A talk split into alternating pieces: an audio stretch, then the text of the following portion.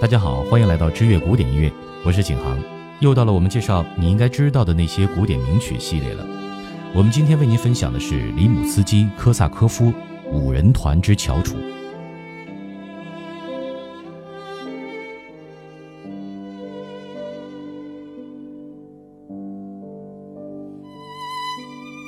长期以来，德奥音乐一直是西欧音乐舞台上的主角，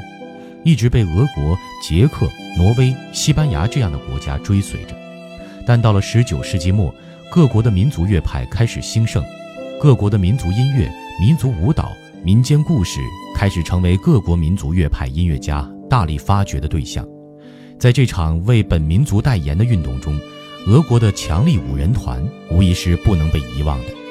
而五人团里艺术造诣最高的，便是里姆斯基科萨科夫。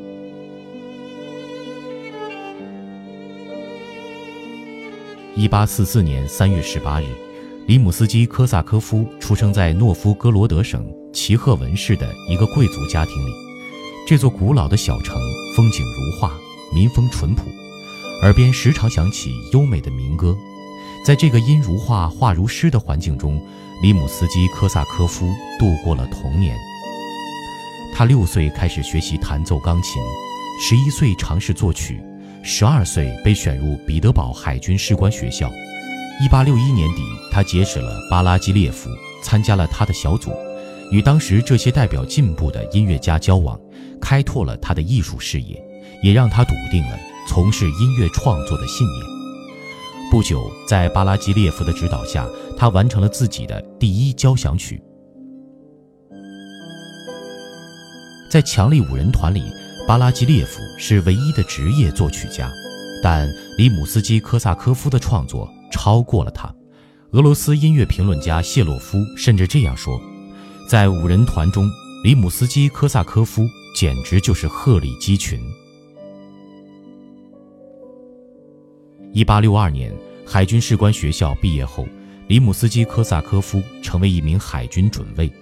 一段长达三年的巡航使他到过英国、南北美洲、法国和意大利。正是这三年的远航经历，让他成为最好的海的风景画家之一。一八六五年，他回到彼得堡后，作为一个海军尉官，他显得有些不务正业。他把主要精力放在音乐圈。此时，里姆斯基科萨科夫在音乐创作上已经树立了自己的风格，如交响音画《萨特阔》、第二交响曲《安塔尔》和歌剧《普斯科夫姑娘》等。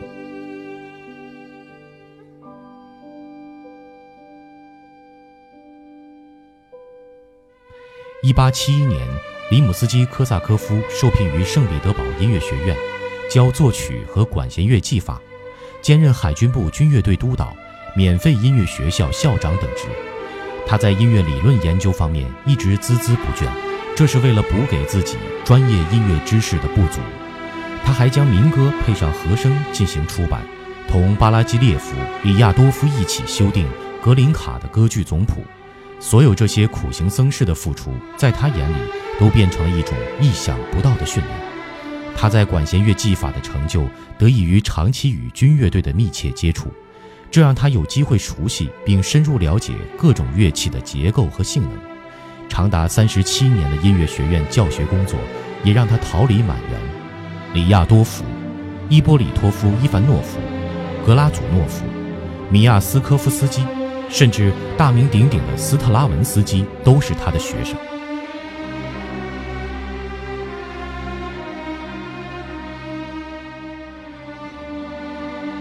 为先人做修订是件吃力不讨好的苦差事，他却毅然接过这枚烫手的山芋，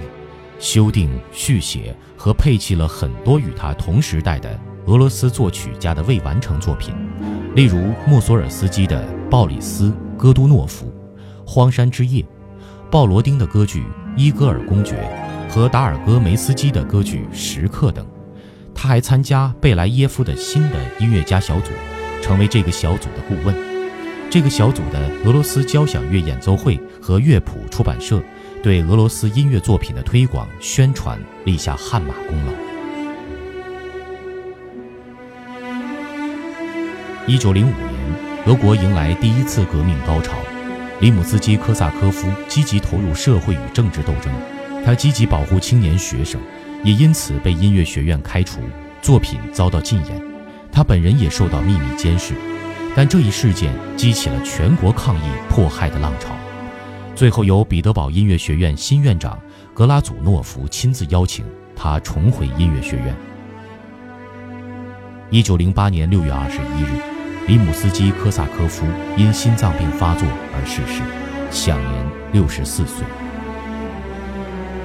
我们下一期继续为您分享里姆斯基科萨科夫的那些古典名曲。感谢大家的聆听，我们下期再见。